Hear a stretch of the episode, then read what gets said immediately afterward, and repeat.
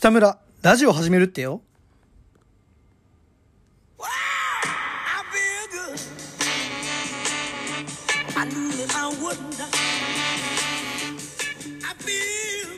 さあ、自粛期間に始まりました。北村ラジオ始めるっていう初回の放送ですけれども、えー、パーソナリティは私、北村瑞希がお送りさせていただきます。でね、皆さんどうですかね？あのー、僕がインスタのストーリーでラジオ始めるみたいな話して、結構ね、皆さん、あの、初回ぐらいだったら聞くよみたいなリアクションしてくれたんですけど、まあ正直、あ、こいつついに行くとこまで行ったななんて思いませんでした。いや、こいつついにね、あの、おかしくなっちゃったって。なんか、その、基本こう YouTuber とかディスるスタンスじゃないですか、僕って。だから、あの、路線変更だなっていうふうに思われたかもしれないんですけど、まあ、多分今皆さんね、なかなか外で遊んだりっていうのはできないと思うんで、わかると思うんですけど、もうクソほど暇なんですよね、もう。やることないんですよ。もう、その一通りね、あの、面白いドラマ、映画とか、なんかいろいろやっちゃって、で、ゲームも飽きてきて、で、本とかももう読む本ねえな、みたいな感じで。で、だからね、その、普段ラジオを聞いてるのもあって、このラジオやろうかな、なんて話も考えたんですけど、あとね、その、僕一人っ子なんで、あの、平日の昼間っていうのは親は仕事してるわけで、家に一人なんですね。でそうなると、あのもうね、最初の頃は、なんかその動画見たりして楽しんでたんですけど、もう今の時期になってくるとね、あの、ついに壁と会話し始めてしまいましてね。あの、壁の声聞こえるんですよ、もう。見えるんですよ。なんかもう、なんか話しかけてくれたり、あと、あの、授業のね、先生の動画にツッコミ一人で入れたりしてね。えーなんかもうやべえな、これ、と思って。その、でもその独り言っていうのがね、あのー普段皆さんにはね、あのー話さないような話でもあるのと、あると思うんで、あのーそれを、まあ、ラジオっていう形で配信したらちょっと面白いんじゃないかな、なんて思ったりして。ああ、それから、あのゼミの説明会があるんですけど、小学部で。あの、そのための動画をね、その新入生向けの動画を僕たち作るんですけど、あの、他のゼミの動画ちょっと見てみて、あの、活動内容とか結構真面目で硬い感じの動画だったんですけど、それをね、何ゼミも、50個以上多分ゼミあると思うんですけど、それをなんか連続して見せられたら絶対飽きんなと思って、だからなんか面白いのないかなと思って、ラジオスタイルでやってみようと思って、昨日やってみたんですね、それを収録してみて。そしたらね、意外とね、面白かったんですよ。その、なんだろう、喋ってんのも楽しいってのもあるし、あのー聞き直してみても、あ、意外とラジオっぽくておなってんな、本物っぽいなと思って、で、ちょっとね、あの新しい才能を発見したからなんて思って、まあこういうね、ラジオをやってみようってことになったんですけど、そのいろいろね、ツールがある中でなんでラジオなのかなっていうのはちょっと皆さんも気になってるとは思うんですけど、まずね、あの SNS、ツイッターとかインスタあるじゃないですか。あそこに結構僕もあの、結構強めのこと書いたりするんですけど、でもあれってなんかその、何個かね、その本当に言いたいとこだけこう区切って、あの、投稿したりするんで、あの、本音は全部書けないし、文字数制限とかもあるし、あと文章だとね、文字多すぎるとちょっと興味失せてきちゃうっていうのもあると思うんで、で、その文章で文字ってその、視覚情報なんで、見た時に、すごいなんかトゲトゲしく感じるようなこととかあると思うんですよ。文章よりやっぱね、生の声の方が、あの、本当に言いたいことって伝わるんじゃないかなとか、あとね、シンプルに面白いんですよ、生の声聞いてるの、人の。こうやってね、一人で喋ってるっていうのも、ちょっとさ、あのー普段みんなはないと思うんで、あのー聞くことが。これはね、生の方が絶対面白いなと思って、このラジオやろうと思って。で、あとなんでラジオをツールにしたかってことで言うと、あの、動画編集できないんで、まあ、YouTuber とかディスるスタンスでやってきてますけど、ここまで。まあ、なんか、いいなとか思ってたんですよ、ちょっと実は。だけど、その、YouTube なんて作れないですよ、僕にはそのスキルもないし。で、おそらくね、あの、この音声も、あの、別に特殊な何かを使ってるわけじゃない、携帯で普通に録音してるんで、あの、AM ラジオ並みのね、クソみたいな音声だと思うんですけど、その、僕結構家でトレーニングしながら、最初音楽とか聞いてたんですけど、途中から、その、ラジオを聞くようになって、しかもその YouTube で聞くことも多くて、で、その YouTube のラジオを聞くときって、画面を見る必要がないんですね。ただ流してればいいから。からその、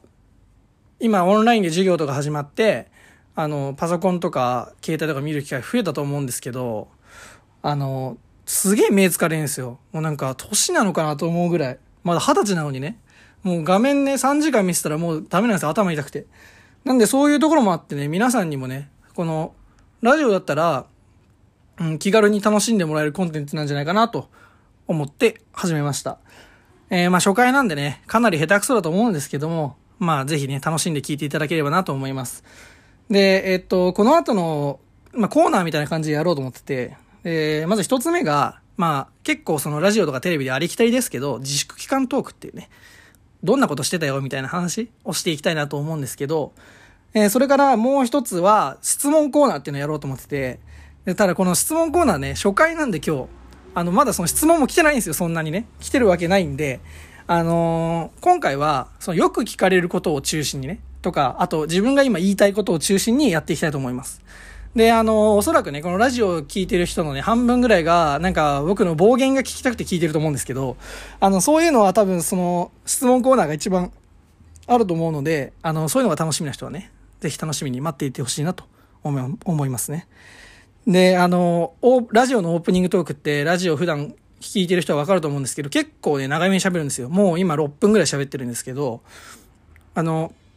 この間ね、藤田ニコルさんですか？藤田ニコルさんがラジオを始めた時に、オープニングトーク1分半で終わって、もうフル叩きになってたんですよ。もう、ボコボコに叩かれてて。確かにこの、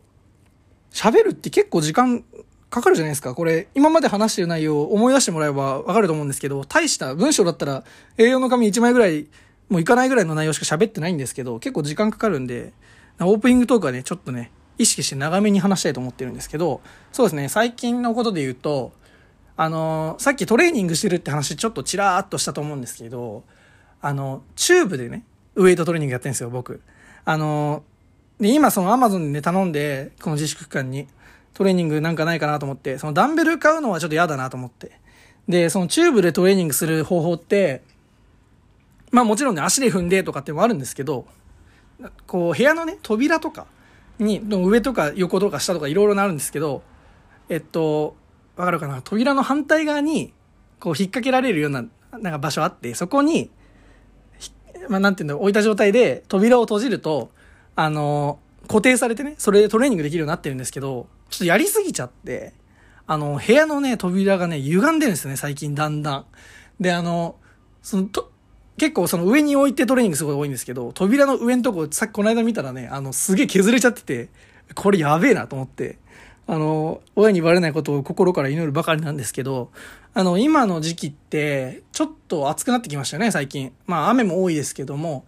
で、その、クーラーつけるには、ちょっとまだ早いかなと思うんですけど、あの、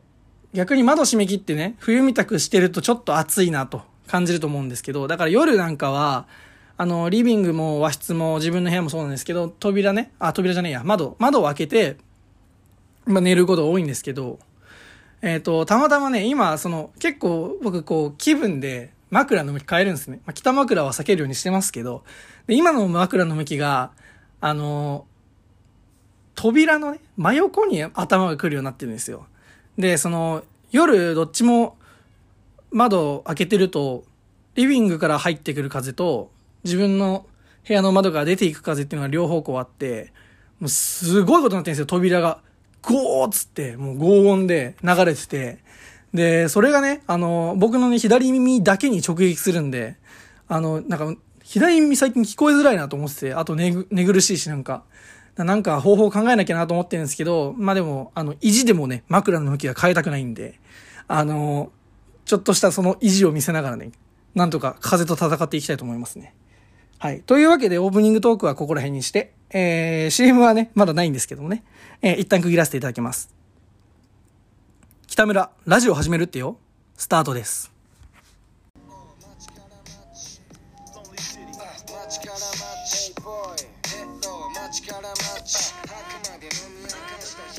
東京都江戸川区の自宅をキーステーションに YouTube にて配信中。北村ラジオ始めるってよ。ラジオって面白い。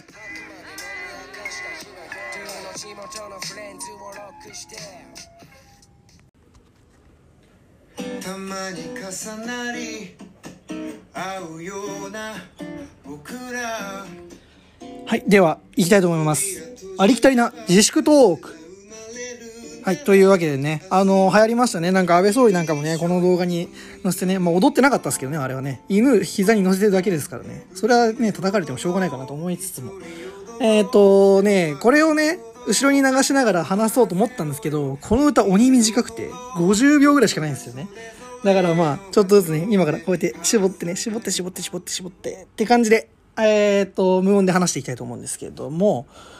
まあね、こう自粛期間ね、皆さんのことを知るコンテンツって結構 SNS しかないようなもんなので、まあいろいろ見てましたけど、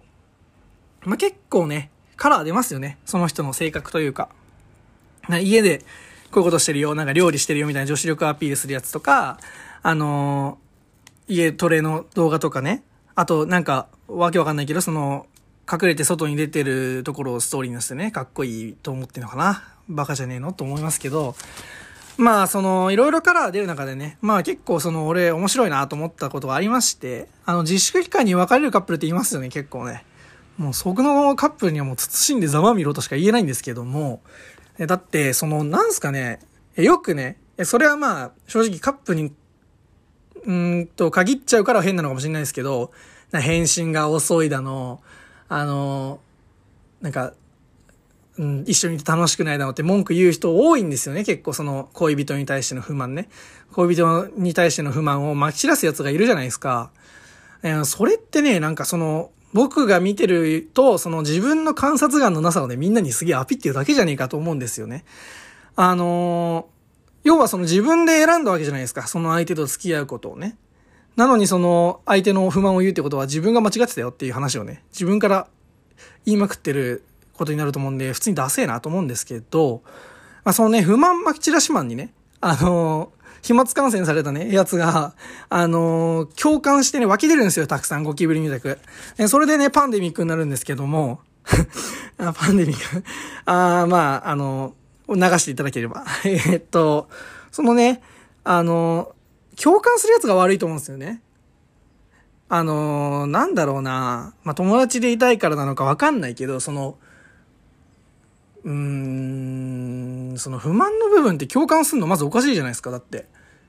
その人にしかわからないような不満を、でも言葉の、言葉じゃなくてその文章で書いてるから、なんか、ああ、それわかるみたいになって、なると思うんですけど、でも実際その、相手と、あの、共感してるやつって、あの、その、なんだっけ、ひ、うんと、不満言ってるやつの恋人とは知り合いじゃないわけじゃないですか。だからそいつがどんなやつかもわかんないのに、その共感してるやつって何考えてんだろうなとすごい思うんですよね。だからね、本当にね、あのー、そもそも自分の選択をね、これだけ多くのね、人間がいる中で男女と、ともともね、その相手を自分で選んだのに、あの、相手を批判するっていうのはね、過去の自分に特大のブーメランぶつけてるようなね、その、すごいド M なんじゃないかななんて思ったりしながら。あ、あ、そうだ。これ自粛トークのコーナーでしたね。あの、カレカのディスリに入ってしまいましたね。失礼しました。で、じゃあ自粛トークね、の話なんですけど、ああ、そうだな。こう、SNS、SNS 関連で言ったらちょっと面白いなと思ったのが、そのこじるり？小島瑠璃子でしたっけ？の、なんかインスタライブで、なんか、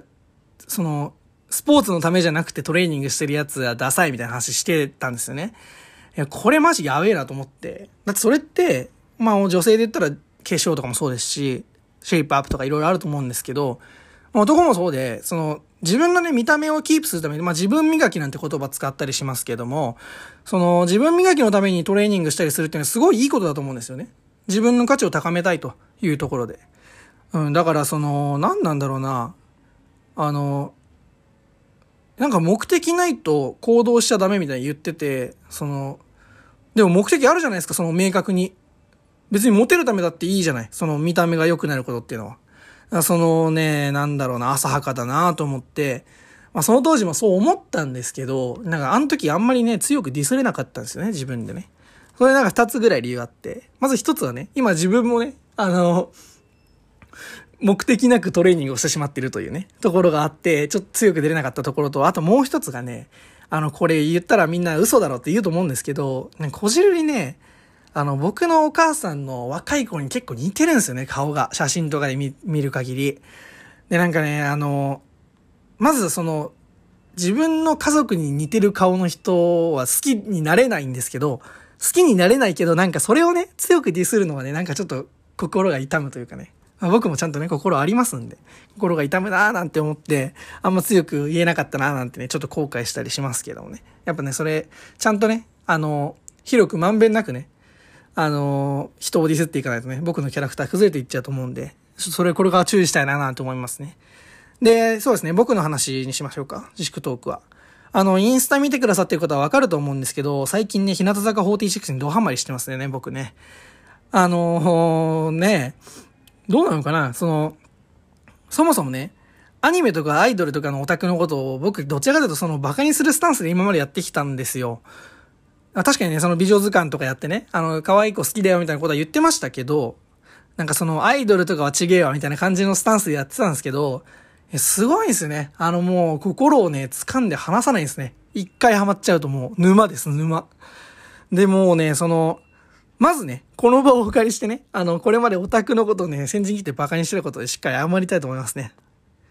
どうもすいませんでしたね懐かしいですね。あの、響きでしたっけ？これ、あの、今自分で言って思ったんですけど、まあ、一人だからね、あの、わかるんですけど、絶対滑ってるじゃないですか、さっきの、今のやつ。あの、あれをテレビでやる勇気すごいなと思って、お笑い芸人ってやべえなと思うんですけど、そうですね。基本的に僕、その面白いこととか言えるタイプではないので、うん、そうですね。あの、ちょっとミスったな。絶対滑ってんなと思いながらね。あるんですけど、その、どうしてその日向坂にハマったのかって話ちょっとずつしていきたいと思うんですけど、僕そもそもね、あの、全然ちょっと話ずれるなと思うかもしれないんですけど、あの芸人、お笑い芸人のオードリーめっちゃ好きなんですよ。昔から実は。あんま言ってなかったですけど。っていうのも別にオードリーのネタが好きだよってことじゃないんですけど、そうですね。なんかトークとかがすごい面白いんですよね。ラジオも聞いてて。で、僕、小学5年生の頃ね、あのー明治神宮のチームで、あの、ホッケーやってたんですけど、小5の時にね、中学生とか高校生の練習に出させてもらってたんですよね。で、それが、あの、土曜のね、0時45分に終わる練習だったんですよ。まあ、おかしい、今考えればやべえなと思うんですよね。0時45分に終わる練習に参加してる小学5年生って、それはね、背伸びねえわと思うんですけど、あの、その頃ね、だから0時45分からホッケーやってる人わかると思うんですけど、防具着替えたりして、どんな早く出ても15分くらいかかるじゃないですか、やっぱり。それちょうど1時ですよね。で、オールナイトニッポンって、あの、1時から始まるんですけど、僕小学5年生ってことは11歳ぐらいですね。で、今20歳なんで、約9年、10年前なんですけど、あの、ちょうどね、オードリーのラジオが始まったのも10年ぐらい前なんですね。でちょうどその始まりから僕聞いてて、オールナイトニッポン。だからすごい、あの、結構なヘビーリスナーなんですよ、実はね。表に出してなかったけど。まあ、ちなみにあの、ネタはね、あの、東京03が好きなんですけど、あの、オードリーはね、難しいんですね。あの、なんだろうな、春日全然面白いこと言ってないんですよ。春日はボケてもないし、面白いことも言ってないのに、存在が面白いってね、あれすげえなと思うんですけど、だからね、その、オードリーファンってとこからちょっと始まってて、あの、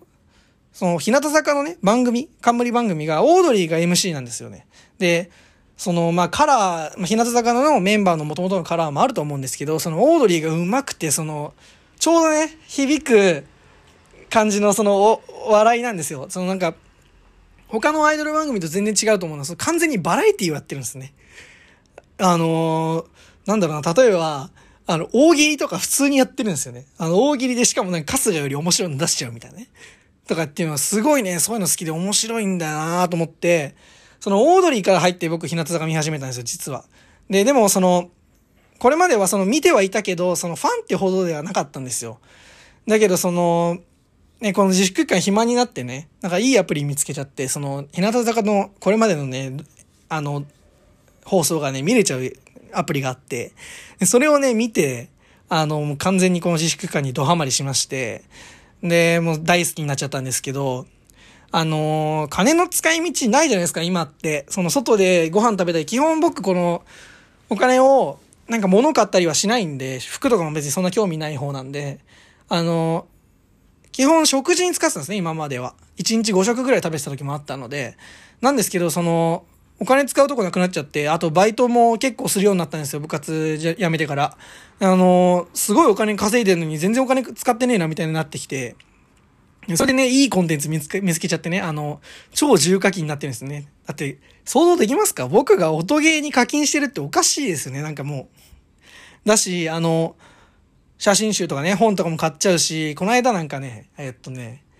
あのー新しい、あ、まあ、新しいっつっても2月ぐらいに出た歌なんですけど、そんなことないよっていう歌のね、あのーサイトで、あのークッションと T シャツを買ったんですね。ああ、もう、いよいよやべえなと。これはでももう抜け出せないなっていうね、トークアプリっていうのもあって、なんかその、毎日ね、今どういうことしてますよみたいなのをね、メンバーが逐一送ってくれるんですよ。でね、うまいなと思ったのが、その課金ね、しないとそれは読めないんですけど、月300円とかなんですよ、一人当たり。出せるじゃないですか、300円、大学生は。で、それでね、もういいじゃんと思って、でもこう、僕、こう、基本的にその、日向坂で、どのメンバーが推しですみたいなのは今のところまだ決まってなくて、で、そのね、あのー好きなメンバーが結構多いので、こうどんどんね、課金の人数が増えていくんですよね。だから結局月に2000円ぐらいかかっちゃってるんですけど、えー、なんか、このまま社会人になったらやばいなと思ってるんですけどね。完全に移動ハマりしてますねって話なんですけど、うんと、最近ね、悩みがありまして、実は。あの、今僕20歳なんですけども、これまでね、中学生とか高校生の頃からね、その美しい女性っていうのはすごい好きで、あの、いろんな女優とかハマってたんですよ。最初だったら、長澤まさみとか、えー、まあみんな知ってるかな、井川遥さんとかね、そこら辺が大好きで、で、その、ね、女優にどんどんハマっていってたんですけども、その、今二十歳になってね、アイドルが好きになっちゃって、で、アイドルって、まあ結構若いじゃないですか。で、僕結構最近いいなと思ってるメンバーがね、18歳のメンバーなんですけど、なんかその、冷静に考えたときに、二十歳で18歳落ち、押してるってなんかちょっとガチすぎて気持ち悪いなと思っちゃって。でもなんかその気持ち悪いなって自分で思ってるからそんなに公言できてないんですけど、でも最近ね、夢にも出てくるんですよ。だから壁とも喋ってるし、夢でも喋ってるんですよね、いろんな人と。で、あのー夢でね、その、しかもちょっとなんかその、別にそのエロい夢とかじゃないんですけど、あの、そのメンバーと話す夢とかをね、見ちゃってね。え、なんかやべえなと思って、あ、まあ今ね、この話してる時に遠くの方から悲鳴悲鳴が聞こえてきたんですけども、あのーそう、あの、こうなんて言うんだろうな、俯瞰して見てしまうと、マジでやべえなと思うんですけどね。なんかやっぱりね、うーん、言いたい。本当に心から言いたい。好きですってね。告白なんてめったにしたことないんでね、ちょっとそんなことでね、妄想してドキドキしてるのもやばいと思うんですけど、まあまあまあまあ、そんなところはね、いいとしても、何が言いたいかっていうとね、アイドルもそう悪いもんじゃなくてね、あのー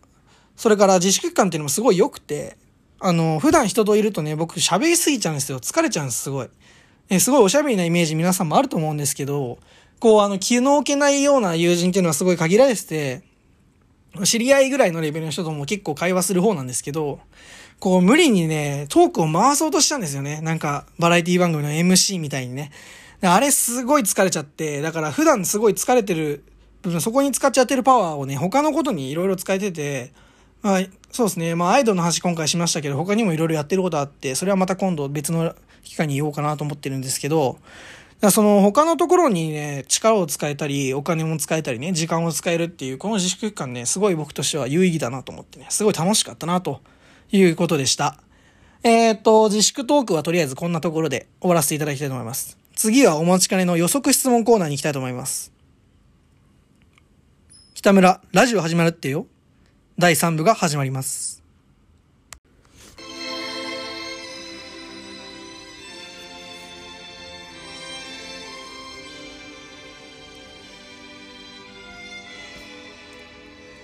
はい。では、予測質問のコーナーやっていきたいと思いますね。なコーナーに名前とかつけようかなと思ってね。まあ、毒を吐くっていうことで、白ピクミン北村の毒ま、毒まみれ思考チェックが噛んじゃいましたね。白ピクミン北村の毒まみれ思考チェックのコーナーです。はい。まあけど今回はね、その予測というかね、あの、言われることとか中心にやっていきたいと思うんですけど、もし次があればね、あの、質問箱をせ、あの、インスタの方に設置してるので、そこにね、できればね、ラジオネーム入れてほしいんですね。ラジオネームと疑問とかね、僕に対するディスリーとか、あとやってほしいこととかね、あと悩みなんかもいいですね。僕結構その、意外かも、意外かもしれないですけど、お悩み相談結構得意で。あの、なんで、そんなことをね、次からやっていきたいなと思うんですけども、とりあえずね、今回やっていきますね。まず質問丸1からいきますね。質問じゃないか。まあいいや。えーっと、サークルディスってのなんでっていうね。まあちょっとね、それ思ってる人いると思うんですよね。前ね、質問箱でインスタのストーリーでバンバンやってましたけど、まああの、ね、途中から皆さんも意図を理解してね、そのディスらせようとする質問ばっかり来たんですけども、まあ優秀なフォロワーたちだなと思って、で、あの別にね、僕サークルの人たちをバカにしてるわけじゃないんですよ。あ、それぞれ楽しいと思うことをするっていうのはすごいいいことだし、例えば僕がこう、日向坂が今好きだみたいな話とかね、野球が好きですとか、ゴルフが好きですっていうのは別に自由じゃないですか、それぞれの人が。でもね、この世界で一番楽しいこと見つけたよみたいなね、あのテンションでね、インスタとかに投稿されるとめちゃくちゃ気持ち悪いなと思って、あもうほんとそういうの大嫌いで、なんかあの、まずエモいとかっていうことも本当に嫌いなんですよね。感情一個しかねえのかよと思って。あのーそれでね、僕一つ言いたいことあるんですけど、あの僕にそのサークルディスられて気にしてる人多分いると思うんですけど、気にするってことはちょっと思い当たる節があるってことじゃないんですか？と言いたいんですよね。あのね、別にそのサークルがダメなんじゃなくてね、本当にそれ何度も言いますけど、あの、なんだろうな、この世の終わりつうか、なんか、なんて言うんだろうな、今が頂点ですよみたいなテンションでね、インスタに投稿されるとね、確かにね、SNS はあの、人の投稿を覗き見してるっていうところもあるんで、あんま良くないとは思うんですけど、でもなんかそれね、ちょっと違うんじゃないかっていうか、僕からするとなんかかわいそうだなと思っちゃうんですよね。その、今がピークなのかよと思ってね。中学高校までにもたくさん楽しいこといっぱいあったんじゃないかと思うんですけどね、なかなか。だから、なんでサークルディスるかっていうと、あの、テンションがムカつくからってことですね。はい。まあ、こんな感じでいいんじゃないですかね。で、もう一つ、これね、質問っていうか言いたいことなんですけどね。えっと、流行、流行りについてなんですけど、あのーよくね、テレビとか出てくる、なんか、若者の、なインフルエンサーみたいな人が出てきてね、あの、例えばなんか、今だったらバナナジュースですか？が流行ってるとか、いろいろ言うんですよ、その、あとなんか社会学者みたいな人がね、今の若者はこうこうこういう風潮がありますよ、みたいな話とかされるんですけど、あと、例えばね、例えば僕は、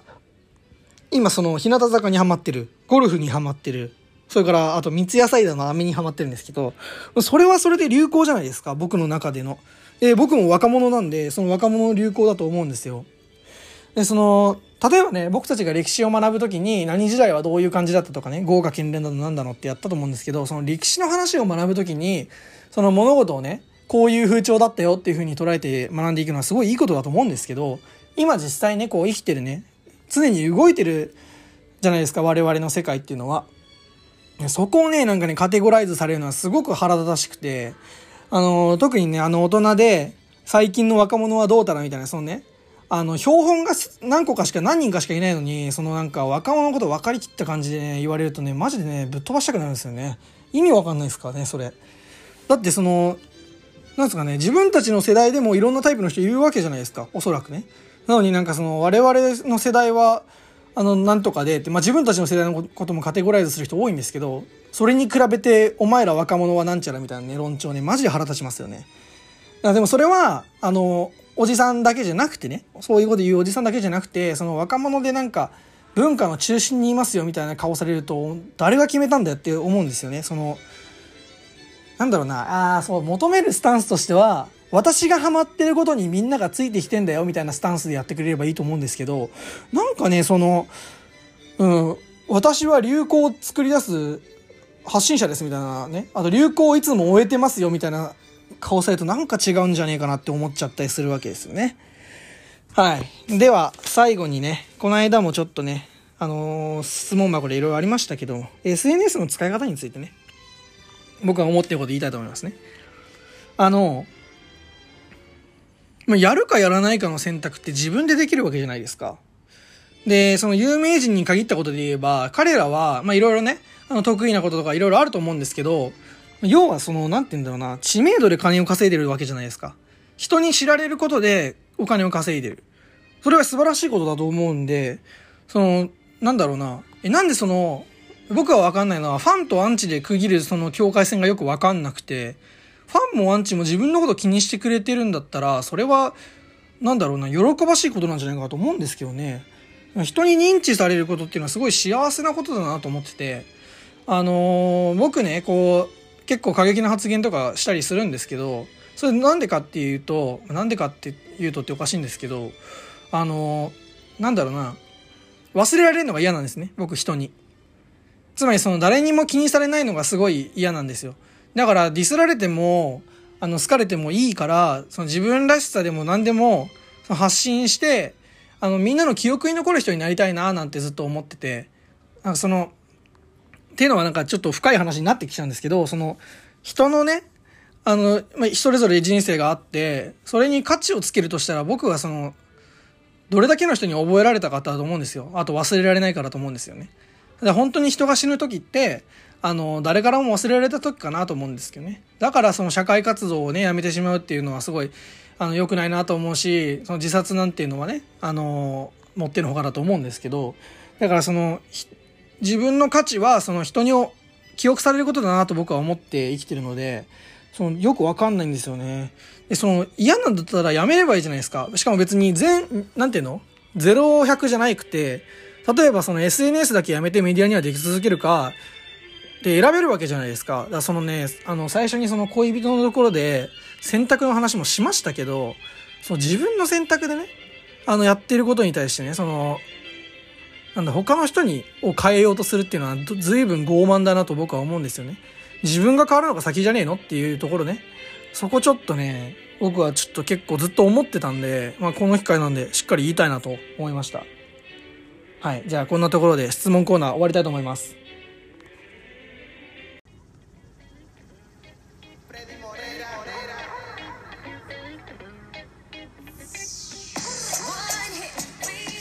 北村、ラジオ始めるってよ。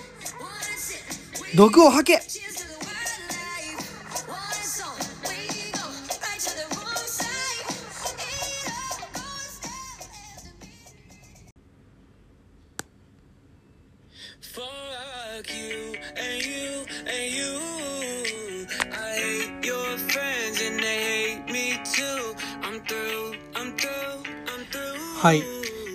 わけでエンディングになりますけれども、そうですね、これ初めてやってみて、ちょっといろいろ何個かね、あの、チャレンジとかしてるんですけど、あの、音を取るこのね、話す作業よりもね、編集っつうか、編集ってほどもやってないんですけど、その、なんだろうな、まとめたりね、ちょっと、YouTube に上げるにはちょっと動画にする必要があるんで、それが結構ね、難しいななんて思いましたね。で、あのー僕これほぼね、テイク1のやつを出してるんですよ。あのー何度も撮り直ししないで一発勝負でやってて、まあ、っていうのはちょっとなんかね、ライブ感があった方がいいかななんて思いながらね、ちょっとね、そんな感じを、えー意識してやったんですけれども、あのーそうですね、まだまだね、出来が悪いと思うんですけどね、あのー僕のね、心はケイスケホンダと一緒なんでね、伸びしろですね、というところで、皆さんに納得していただければなと思います。で、あのー YouTube やってる人っていうか、その、なんていうの、あのー今回ね、これを聞いてくれようとした人っていうのは、みんながみんなラジオ普段から聞いてるとは思わないんですよね。あの、だから、ポッドキャストとかね、いろいろコンテンツあるんですよ、実はそのラジオを配信する。だけど、その、いろんな人にね、聞いてもらうためには、あの、多くの人が使ってるね、慣れ親しんでるコンテンツだから YouTube でやろうみたいなところもありまして、あの、別にあの、僕 YouTuber でもないので、これでお金稼ごうとかって思ってないんで、そのチャンネル登録とか高評価とか全然いらないんで、あの、今回こう初回で僕もどうなのかなって思いながらやってるとこもあるので、あのーコメントでもね、いいし、インスタでも、あのー何でもいいんで、感想を聞きたいなとは思ってますね。えっ、と、それで、あとはあれ、次回もやりたいと僕思ってるので、あの、できれば、あの、質問箱の方にね、ラジオネームと質問でもディスでもやってほしいことでも悩みでも何でも送ってほしいなと思います。はい。ではね、えーこれ毎回恒例にしていきたいと思うんですけど、最後にね、単価形式で、五七五七七で今言いたいことを言いたいと思いますね。やりたいと思いますね。いきます。えー、ラジオでも、アイドルトークをしちゃうほど、沼にはまれば一人前よと。はい。ということでしたね。えーと、完全にアイドルの沼にはまっているということでね。えーと、そうですね。いろいろ趣味があるんですけども、最近はアイドルがマイブームだよっていうところをね、多分皆さん一番、あの、今日印象に残っちゃったと思うんで、まあ、それをね、ちょっと覚えていただければなと思います。では、次回をお楽しみに。また会える日まで、さようなら。アディオス。